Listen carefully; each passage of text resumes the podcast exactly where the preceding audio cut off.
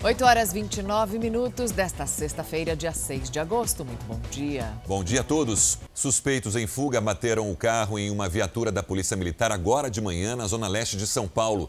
A perseguição começou depois que a dupla não respeitou a ordem de parada da polícia. Os criminosos entraram na contramão e bateram na viatura que daria apoio à ocorrência. Os dois homens ficaram feridos e vão ser ouvidos na delegacia. Ainda não se sabe por que eles estavam fugindo. A suspeita é de que o carro seja furtado. 29 linhas de ônibus estão sendo desviadas por causa desse acidente. Um policial foi morto dentro de um carro na via expressa mais movimentada do Rio de Janeiro agora de manhã. Quem traz os detalhes para a gente é a Anabel Reis. Anabel, bom dia para você. Olá, bom dia Mariana, bom dia a todos. O cabo da Polícia Militar foi encontrado morto quando seguia para o serviço. Ele é lotado na UPP da Mangueira e agora a Polícia Civil faz uma perícia ali no carro dele. Esse carro estava na pista, foi encontrado por populares que acionaram a PM. Ele foi encontrado dentro do carro, nessa altura aqui da Avenida Brasil, vigário geral na pista sentido centro. Ele foi identificado como Anderson Campos da Silva, de 39 anos, e já foi confirmado que ele foi atingido por um disparo de arma de fogo. E ele estava com a pistola na mão quando foi encontrado pelos policiais.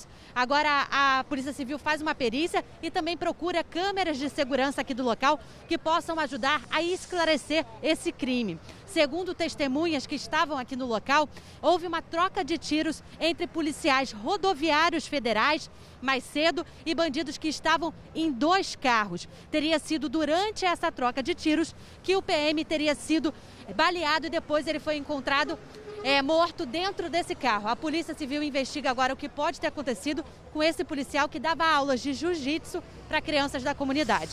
Mariana. Obrigada, Anabel. E deve ser solto a qualquer momento o motoboy que participou do incêndio à estátua do bandeirante Borba Gato, em São Paulo. Vamos falar com a Paola Viana. Paola, muito bom dia para você. Qual é a expectativa para a saída dele? Oi, Mariana, bom dia a você, muito bom dia a todos. A expectativa é de que Paulo Lima saia a qualquer momento, até porque o Tribunal de Justiça aceitou o pedido de habeas corpus ontem. Só que horas depois dessa decisão, a Polícia Civil concluiu o inquérito e pediu a prisão preventiva de Paulo e mais dois suspeitos. A Justiça ainda não respondeu a esse pedido, então a situação pode mudar a qualquer momento. Os suspeitos fazem parte de um movimento que pede fim a homenagens a figuras como Borba Gato, conhecido por escravizar e matar índios e negros na época da mineração. Essa, o incêndio aconteceu no dia 24 de julho e, segundo a Prefeitura de São Paulo, o monumento deve passar por uma grande reforma com recursos que foram doados por um empresário aqui da cidade. Sérgio. Obrigado, Paola. O adolescente de 17 anos que matou um médico no litoral de São Paulo se entregou à polícia e confessou o crime. É ele quem aparece nas imagens na garupa de uma moto logo depois do assalto que terminou com a morte do infectologista Rodolfo Postigo Castro, de 60 anos, no último fim de semana, no Guarujá. O piloto da moto, que ajudou o menor na fuga até o momento, não foi encontrado. O governo de São Paulo suspendeu em caráter temporário a vacinação contra a Covid-19 de adolescentes. A imunização estava prevista para o próximo dia 18. Vamos ao vivo com Bruno Piscinato. Bruno, bom dia. Qual o motivo da suspensão e, principalmente, alguma previsão para o novo calendário? Bom dia, Sérgio. Infelizmente não tem previsão, não, não tem uma data pré-definida e o motivo do atraso foi porque o governo do estado né, justificou dizendo que as vacinas da Pfizer tiveram uma redução no repasse do governo federal para São Paulo e a Pfizer é a única vacina que pode ser aplicada nessa faixa etária de menos de 18 anos. O governo federal, em contrapartida, disse que vai acontecer esse atraso porque está repassando essas vacinas para estados que estão menos adiantados ou mais atrasados na vacinação. E por falar em vacinação, aqui na cidade de São Paulo, Hoje, vacinação para quem tem 25 anos. Eu estou em frente aqui ao UBS do Parque Novo Mundo, na zona norte de São Paulo. Movimentação intensa lá dentro é, do, da UBS também do lado de fora tem fila. A gente vai mostrar daqui a pouquinho. Uma outra informação importante é, sobre vacinação é com relação a funcionários de bares e restaurantes. O sindicato da categoria recomendou que os funcionários que não aceitarem receber a vacina poderão ser demitidos por justa causa. É lógico que isso vai ficar a cargo de cada estabelecimento. Mariana. Obrigada, Bruno. O consórcio de estados do Nordeste suspendeu a importação da vacina russa Sputnik. A decisão foi tomada porque a vacina não foi incluída no Plano Nacional de Imunização. Estava prevista a compra de 37 milhões de doses da Sputnik e o primeiro lote, de 2 milhões, já deveria ter chegado ao país em abril. Mas a Anvisa não autorizou a importação e a Agência de Vigilância Sanitária diz que o fabricante não cumpriu requisitos básicos.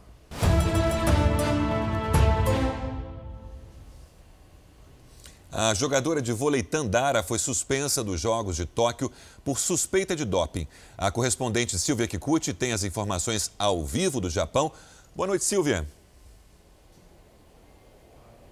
Olá, bom dia Sérgio, bom dia Mariana. A atacante Tandara foi afastada pelo Comitê Olímpico do Brasil por suspeita de violação de regra antidopagem. O problema aconteceu em um exame realizado no dia 7 de julho no Centro de Treinamento da Seleção em Saquarema, no Rio de Janeiro.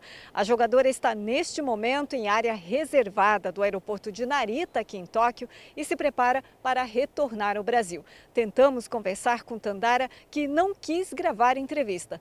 Pelas redes sociais, ela disse que trabalha em sua defesa e só vai se manifestar após a conclusão do caso. Outra punição na final dos 20 quilômetros da marcha atlética tirou a chance de Érica Senna ganhar mais uma medalha para o Brasil. A poucos metros da chegada, ela fez um movimento irregular e foi obrigada a parar por dois minutos. Érica estava na briga pela prata. E hoje, 6 de agosto, o Japão homenageou as vítimas da bomba atômica lançada sobre Hiroshima há 76 anos. Um tema que gerou polêmica nesta edição dos Jogos, uma vez que o Comitê Olímpico Internacional se recusou a respeitar um minuto de silêncio durante o evento. Volto com você, Sérgio. Obrigado, Silvia. Vamos agora ao quadro de medalhas. A disputa entre China e Estados Unidos segue com os chineses em primeiro lugar, com 34 medalhas de ouro, e os americanos na segunda posição, com 30. O Japão, em terceiro, tem 22 medalhas. A Grã-Bretanha assumiu a quarta posição com 17 ouros, mesmo número da Austrália, mas leva vantagem pelo maior número de medalhas de prata. O Brasil segue na 16 posição, com 4 ouros, 4 pratas e oito bronze. A venda ilegal de cigarros no centro de São Paulo foi alvo de uma operação agora de manhã. Bom dia, Maria Carolina Paz tinha até adolescente vendendo cigarros. Sim, dois meninos de 12 e 17 anos que estavam com o tio. Bom dia para vocês, a todos que nos acompanham aqui no Fala Brasil. Ao todo, 16 pessoas foram detidas. Mais de uma tonelada de cigarros e cerca de 20 carros estão sendo apreendidos pela Receita Federal neste momento.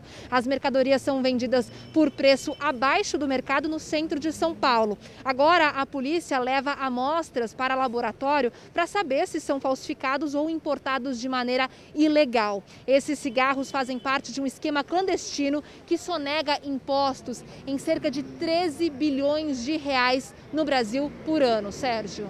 Obrigado, Maria Carolina. As buscas pelo corpo do menino Miguel, que foi dopado e arremessado pela própria mãe em um rio, no Rio Grande do Sul, entram no sétimo dia. Tiago Zaredini, ao vivo, bom dia. Avançou a investigação sobre o caso?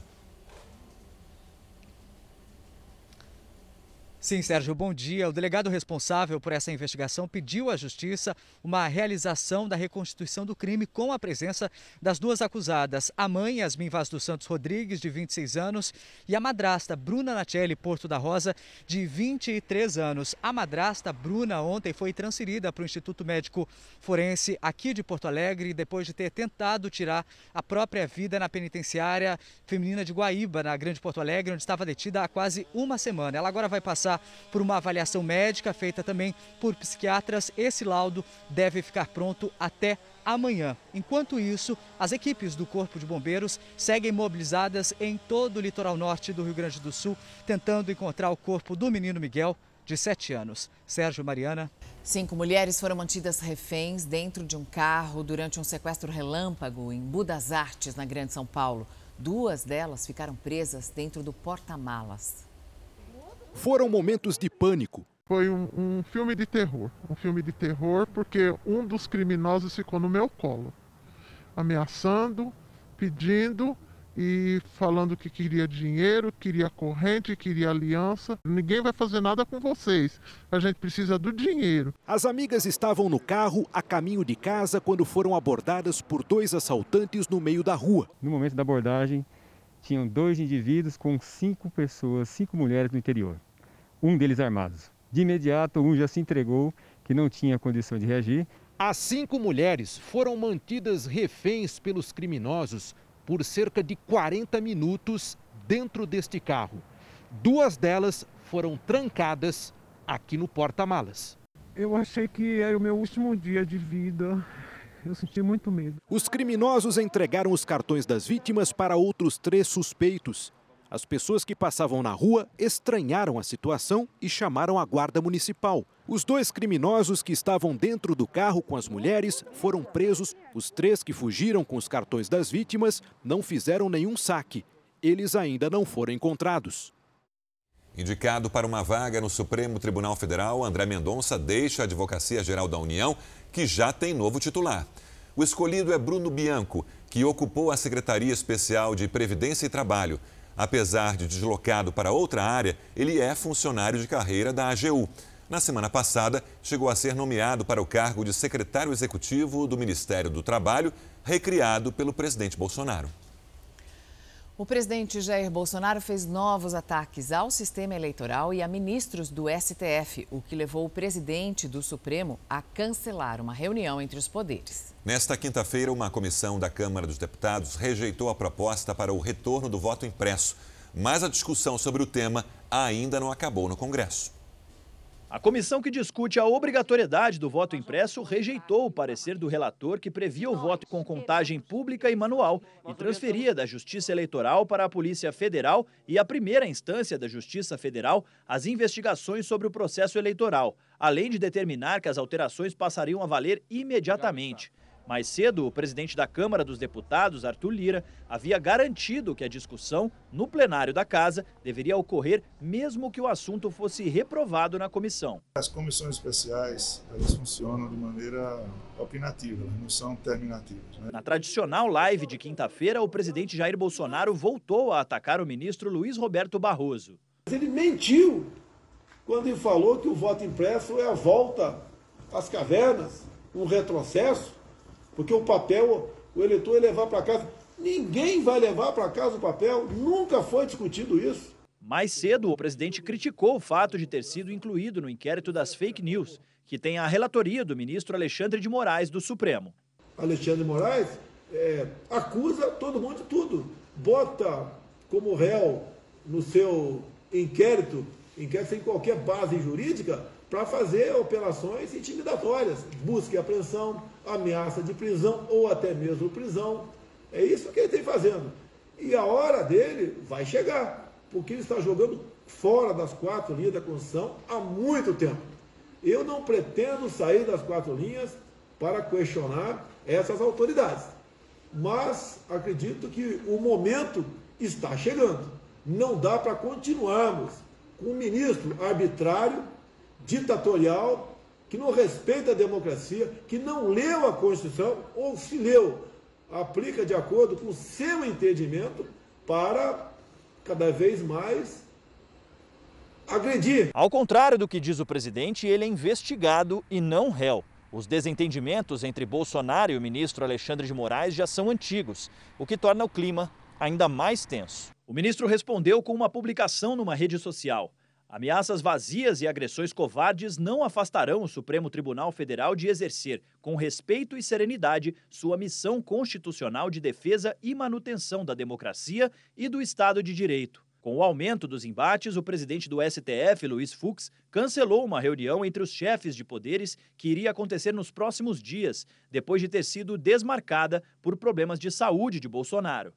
Sua Excelência mantém a divulgação de interpretações equivocadas de decisões do plenário, bem como insiste em colocar sob suspeição a rigidez do processo eleitoral brasileiro. Diante dessas circunstâncias, o Supremo Tribunal Federal informa que está cancelada a reunião outrora anunciada entre os chefes de poder entre eles o presidente da República. Ainda em Brasília, a Câmara dos Deputados aprovou a privatização dos Correios. Vamos ao vivo com o Yuri Ascar. Yuri, bom dia. E quais são as condições para que isso aconteça? Bom dia, Sérgio. Bom dia a todos. O texto aprovado autoriza a exploração pela iniciativa privada de todos os serviços postais no país mas impede o fechamento das agências que garantam a prestação do serviço em áreas remotas. A proposta também proíbe a demissão de funcionários sem justa causa por 18 meses depois da venda da empresa e prevê ainda a criação de um plano de demissão voluntária e a manutenção do plano de saúde dos funcionários por um ano. O projeto agora segue para votação no Senado e o governo espera que o leilão de privatização dos Correios aconteça no primeiro semestre do ano que vem. Mariana. Obrigada, Yuri. O empresário e ex-assessor do Ministério da Saúde, Ayrton Soligo, mais conhecido como Ayrton Cascavel, negou à CPI da pandemia que tem exercido funções que caberiam ao então ministro Eduardo Pazuello, incluindo a negociação de vacinas. Entre outras suspeitas, ele teria intermediado também pedidos de respiradores. O empresário Ayrton Cascavel negou que tenha desempenhado funções de ministro da Saúde. Secretários estaduais de saúde relataram que Vossa Senhoria era uma espécie de ministro de fato, pois agilizava as demandas dos entes subnacionais. É, que outras atribuições o general Pazuello terceirizou a Vossa Senhoria? Nunca houve um processo de terceirização de, de competência. Cascavel trabalhou como auxiliar do então ministro Eduardo Pazuello. E por que a insistência de Pazuello em nomeá-lo nesse momento mais grave da pandemia, já que Vossa Senhoria não tinha especialidade nenhuma na matéria? Eu falei aqui um pouquinho da minha experiência política. Tá? Eu tenho formação jurídica, eu tenho MBA de gestão também, senhor senador. Passei por diversos cargos públicos de gestão de empresas estaduais, públicas. A Polícia Federal investiga se ele intermediou pedidos, principalmente de respiradores, feitos por parlamentares e secretarias municipais de saúde em um dos períodos mais críticos da pandemia. Por um tempo, Vossa Senhoria nos recebeu numa sala que não era sua, para tratar como empresário de uma pauta que, que era relacionada à pandemia, portanto, portanto pública, no lugar de um ministro de Estado. Qualquer tratativa comercial de relação empresarial, Secretaria Executiva vacinas, medicamentos, nada minha função. Apesar de ter afirmado que nunca tratou de vacinas, esse documento mostra Ayrton Soligo representando o gabinete do ministro da Saúde em uma visita ao Instituto Butantan no dia 13 de agosto. Ayrton Cascavel admitiu que várias pessoas foram até o Ministério da Saúde oferecer vacinas e disse até que algumas eram picaretas. Quantos picaretas apareciam e eu resolvi, eu, a mim não receber nenhum. Porque no momento que você não tinha a fábrica da AstraZeneca, não tinha um milhão de vacinas para entregar para o Brasil, picaretas apareciam querendo vender 200 milhões, 100 milhões. Um criminoso em fuga causou um grave acidente na zona leste de São Paulo. Ele estava em um carro roubado e bateu no veículo de uma família. O motorista morreu.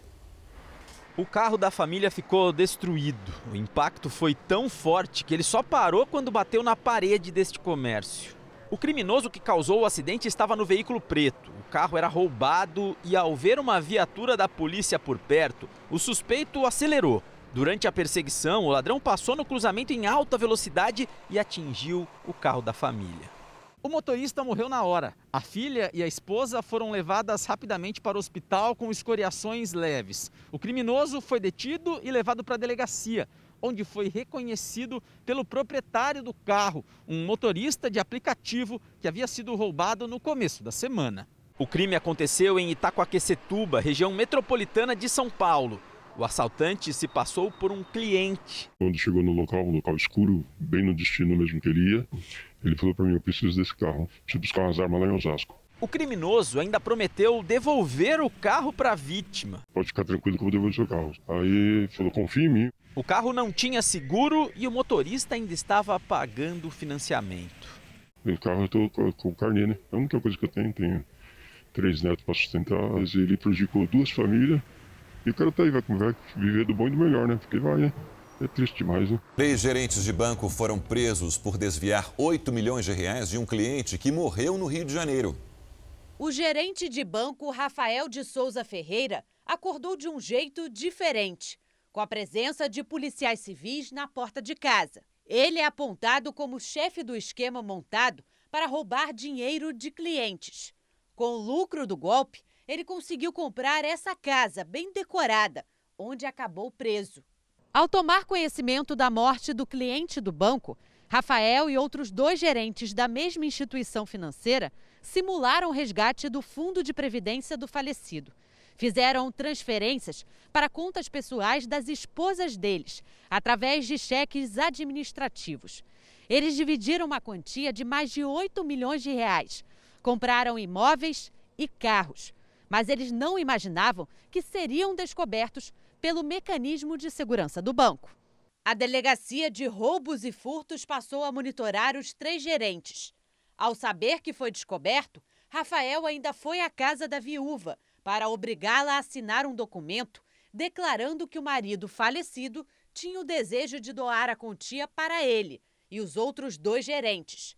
A idosa não assinou o documento. Ela e o advogado começaram a ser ameaçados por Rafael. Por isso, ele também vai responder pelo crime de coação. A identidade dos outros gerentes presos não foi divulgada. A polícia investiga se mais fraudes como essa foram feitas pelo grupo. E hoje será feita a exumação do corpo da mulher grávida que foi encontrada morta sem o bebê. Aline Pacheco tem mais informações ao vivo. Aline, qual outra novidade nesse caso? Olá, bom dia. A mãe da Thaisa, Jaqueline Tavares Campos, é esperada ainda nesta manhã para prestar um novo depoimento. Ela veio ao Rio de Brasília para conversar com os investigadores do caso. Com a exumação, os agentes da Delegacia de Homicídios da Barra da Tijuca, que estão à frente dessas investigações, esperam encontrar novas pistas e indícios para entender o que aconteceu com o bebê que ela esperava. Thaís estava grávida de oito meses quando foi encontrada morta em Deodoro, aqui na zona norte do Rio. Agora, de acordo com os peritos do Instituto Médico Legal, no laudo da necrópsia, eles não encontraram nenhum indício da placenta e nem muito menos de um corte que possa ter indicado que o bebê tenha sido retirado por meio de uma cirurgia. Sérgio. Autoridades de saúde dos Estados Unidos monitoram mais de 200 pessoas que podem ter contraído varíola de macaco. Essa é a primeira vez em quase duas décadas que essa doença que é rara e muito contagiosa, é registrada em território americano. A correspondente Evelyn Bastos tem as informações. Todas as pessoas que podem ter sido expostas à varíola dos macacos estão sendo acompanhadas por departamentos locais e estaduais de saúde. São mais de 200 moradores dos Estados Unidos que vivem em 27 estados norte-americanos. Eles estiveram a bordo de dois voos em que um homem infectado estava. O americano, que não teve a identidade revelada, contraiu a doença na África e no dia 9 de julho voltou para os Estados Unidos. O primeiro avião saiu de Lagos, na Nigéria, para Atlanta. O segundo foi de Atlanta para Dallas, no Texas. Foi lá que o americano descobriu que estava doente. Depois do diagnóstico, ele foi hospitalizado e segue internado em isolamento e em estado estável. Segundo as autoridades de saúde do país, até agora nenhum novo caso foi relatado entre as mais de 200 pessoas que tiveram contato com ele. Este médico explica que as chances de a doença ter se espalhado no avião são baixas, porque todos os passageiros e tripulantes usavam a máscara facial, uma exigência diante da pandemia do coronavírus. Isso reduziu muito a chance de contágio, que entre os humanos acontece principalmente por meio de gotículas respiratórias. A varíola dos macacos é uma doença contagiosa rara da mesma família do vírus da varíola. Os sintomas iniciais são febre, inchaços, dores de cabeça e muscular. Depois, quando a febre cede, podem aparecer erupções na pele, geralmente começando pelo rosto e se espalhando para outras partes do corpo. Um em cada 100 casos da doença pode ser mortal. Um gato que estava desaparecido havia uma semana foi resgatado de uma tubulação de esgoto na Grande São Paulo. Os bombeiros trabalharam por cerca de cinco horas até conseguir retirar o gatinho em segurança. Jacó, esse é o nome do bichano, tinha desaparecido durante a mudança. Segundo o dono, o animal se escondeu dentro de um sofá. Mas quando o móvel foi colocado no caminhão, ele se assustou e fugiu. Uma semana depois, os vizinhos ouviram os miados e chamaram as equipes. Esse caso aconteceu no município de Santo André. Que bom que o gatinho conseguiu ser resgatado. Estava nervoso ali, Tá mas muito, no final mas foi feliz. Vai ficar perto dos donos.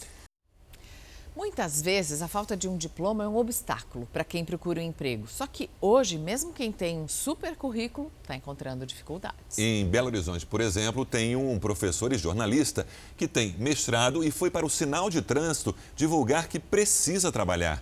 Uma realidade que atinge muitos profissionais qualificados em todo o país. Essa tem sido a rotina de Eduardo. Nos semáforos de Belo Horizonte, ele passa a maior parte do dia tentando conseguir um emprego. As redes sociais, ah, esses lugares, empresas não, não, não respondem nem assim, recebi, muito obrigado. Então eu fiquei sem retorno nenhum. E olha que qualificação profissional não falta para ele. É professor, jornalista e tem até mestrado, gente. Mesmo assim, está desempregado desde janeiro. Aí a gente fica desesperado, né? Porque eu tenho uma filha para criar, tenho contas a pagar. Então eu falei, eu, eu vou tomar alguma atitude mais drástica. Fiz meu currículo, é, pedi para confeccionar esse banner aqui e vim distribuir junto com um docinho nos sinais. Encontrar profissionais com super currículos desempregados tem sido uma realidade cada vez mais comum no Brasil. Guilherme estudou anos para se tornar um designer gráfico, fez mestrado e tudo. Só que desde 2020, quando foi desligado da universidade, onde dava aulas, ele encontra dificuldades para voltar ao mercado de trabalho. É um pouco frustrante mesmo, porque tem todo um preparo, tem todo ah, uma pesquisa desenvolvida, tem todo um estudo que, no caso, demora dois, três anos para ser desenvolvido, para conseguir esse, esse diploma de, de mestre, né, ter concluído o mestrado, e não poder atuar é, é um, é um pouco frustrante mesmo. Se já está difícil para profissionais qualificados, como nós acabamos de mostrar, a situação de quem não teve a mesma oportunidade de estudo é ainda pior. Especialistas explicam que desde o início da pandemia, com as mudanças e restrições impostas, as relações de trabalho acabaram mudando. E isso trouxe um grande impacto em vários setores do mercado de trabalho. A gente tem visto né, uma retomada muito positiva em alguns setores que são importantes, mas infelizmente eles acabam empregando pouco, como por exemplo o setor do agronegócio, hoje muito automatizado. É necessário que a mesma retomada venha em setores que empreguem muitas pessoas, como por exemplo o setor de serviços. De acordo com os dados mais atualizados do Ministério da Educação, em 2019, mais de 34 mil pessoas se tornaram doutoras e mais de 70 mil conseguiram o grau de mestrado. Muitas delas vão precisar encontrar outras soluções para trabalhar. As pessoas muitas vezes vão ter que se reinventar, buscar, tentar transformar algumas habilidades, né, alguns dons que tenham em uma nova possibilidade, né? Não terem medo de buscarem novos campos. Recomeçar é o que Eduardo mais quer na vida. Enquanto a oportunidade de trabalho não chega, ele não tem medo de improvisar. Com certeza, o sinal de trânsito virou uma opção, né? E aqui eu tenho muito mais visibilidade do que nas redes sociais. Nas ruas, ele ainda não conseguiu emprego, mas conta com a solidariedade das pessoas. Ah, tem que correr atrás. O semáforo assim, é, tem, passa muita gente, né? É, empresário, tudo. Louvável, é preferível isso do que fazer uma coisa desleal ou desonesta. O ator Eduardo Moscovis está internado com Covid-19 no Rio de Janeiro. Vamos ao vivo ao Rio com João Pedro Barrocas. Bom dia, João Pedro, para você. Qual é o estado de saúde do ator? Olá, bom dia. De acordo com o escritório que cuida do, da carreira do ator, o quadro de saúde de Eduardo Moscovis evolui bem. Ele acabou sendo internado por precaução depois de ser diagnosticado com a doença na última quarta-feira. Moscovis está com 53 anos e não tem previsão de alta. O hospital onde Eduardo Moscovis está internado é o mesmo onde Luciano Zafir permaneceu também durante 32 dias para tratar a Covid-19. Zafir segue uma rotina de recuperação em casa com exercícios para o pulmão. Sérgio. A Prefeitura do Rio de Janeiro divulgou detalhes sobre o Réveillon de 2022. Serão 10 palcos espalhados pela cidade e três na praia de Copacabana, onde acontece uma das maiores festas de Ano Novo do mundo. Também está previsto o retorno da queima de fogos. Mas a tradicional festa depende da evolução dos casos de Covid-19 na cidade. Hoje, o estado do Rio de Janeiro lidera o ranking de casos da variante Delta no Brasil, Tomara. com 203 infectados e 4 mortes. Tomara que seja possível, né? Mas muito provavelmente seria com máscara. Máscara deve ser utilizada ainda pelos próximos meses. Um grupo de amigos caiu em um golpe ao alugar uma mansão para aproveitar as férias em Angra dos Reis, no Rio de Janeiro. Preste atenção nessas fotos. São de uma mansão em Angra dos Reis. Além dos quartos luxuosos, o imóvel oferecia sauna, salão de jogos e até um cinema. Esse grupo de amigos encontrou a casa em um anúncio de um site que oferece hospedagem por temporada. O valor por três dias de aluguel, 3 mil reais. As vítimas pagaram metade antecipado e apenas na véspera da viagem descobriram que era um golpe nós não podíamos deixar assim, é, ficarmos no prejuízo, afinal eram 18 pessoas. Então, é que a gente procurou ela nas redes sociais. A conversa ficou registrada por um aplicativo de mensagem. Segundo as vítimas, a mulher que se passava por dona do imóvel simulou a devolução do dinheiro por meio de um DOC. Mas, como o procedimento foi feito para cair em três dias, ela cancelou antes e não atendeu mais os contatos do grupo. Não satisfeitos por terem sido enganados, os amigos decidiram fazer um post na internet, onde contaram o que havia acontecido. A publicação repercutiu e várias pessoas comentaram que também haviam sido vítimas desse golpe aplicado pela mesma estelionatária. Os amigos também decidiram registrar queixa nesta delegacia na Taquara, zona oeste do Rio de Janeiro. E, para surpresa de todos, a mulher procurou o grupo e disse que se eles retirassem a postagem feita na internet, ela devolveria o dinheiro. Se aquele DOC realmente fosse real, ela não tinha necessidade de fazer um Pix agora. Os moradores de uma cidade do Texas, nos Estados Unidos, estão em alerta. Uma cobra extremamente venenosa está solta. A cobra tem cerca de 2 metros de comprimento e desapareceu dessa casa onde vivia. O dono tem permissão para criar o animal. Foi ele quem alertou a polícia. A cobra é uma naja africana, bem parecida com essa que você vê na foto. A picada da naja é fatal para o ser humano. Os hospitais da região já foram alertados e se prepararam caso alguém seja atacado. É prima americana da nossa venenosa. A ilha de Ibiza, na Espanha, vai contratar detetives particulares para descobrir festas clandestinas os agentes terão que ser jovens e estrangeiros e terão a missão de se passar por turistas para descobrir as festas. Durante a pandemia e com o fechamento das casas noturnas, Ibiza tem visto dezenas de festas proibidas em toda a ilha. Elas são organizadas em locais fora do centro da cidade e chegam a reunir mais de 500 pessoas em uma só noite. O preço para participar de uma festa dessas chega a 100 euros por pessoa, cerca de 600 reais. Desde julho, o governo espanhol proibiu reuniões durante a madrugada. Um hotel na Islândia está oferecendo uma oportunidade única: passagem e hospedagem de graça durante um mês, em troca de fotos e imagens da aurora boreal. Nem precisa ser fotógrafo profissional para participar desse concurso. Quer saber o melhor? A Islândia está aberta para brasileiros vacinados contra o coronavírus um espetáculo de luzes e cores da natureza. A aurora boreal é resultado do impacto de partículas de vento solar com a alta atmosfera da Terra. O fenômeno pode ser observado em países como Suécia, Finlândia, Islândia, Noruega. E que tal ver de perto esse show de luzes da natureza e de graça? É um hotel da Islândia está oferecendo hospedagem e passagem em troca de imagens. E para se candidatar à vaga, não precisa ser um fotógrafo profissional. Entre as perguntas do formulário de inscrição estão experiência no ramo, alcance das redes sociais e também questões como status de vacinação contra a Covid-19. Ainda é preciso responder por que você deve ser o escolhido para o posto. A viagem deve acontecer entre os meses de setembro e outubro.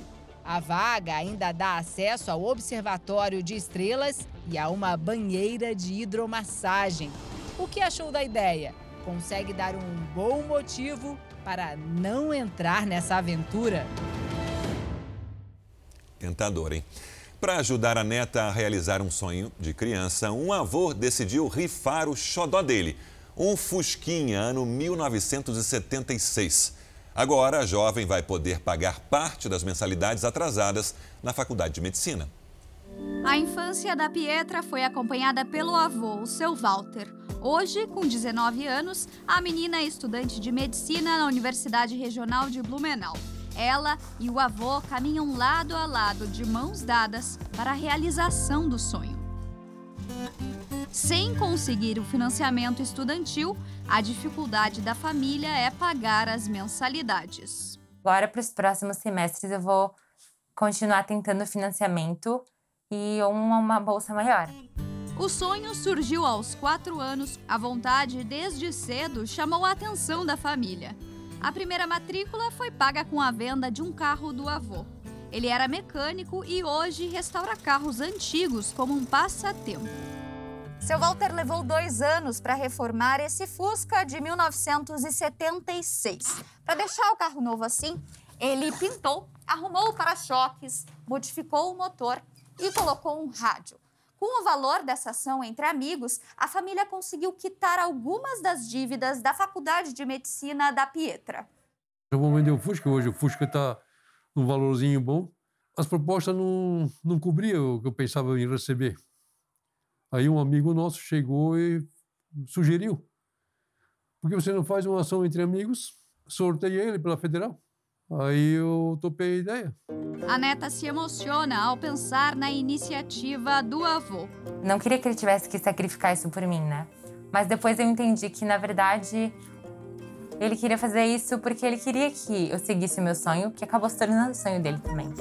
Já o seu Walter planeja seguir apoiando o sonho da neta. Não seria justo eu não ajudar ela agora, quando ela está precisando. E bem materiais, perto bens pessoais não significa nada, né? Fala Brasil termina aqui. Para você, um ótimo dia. Fique agora com o Hoje em Dia.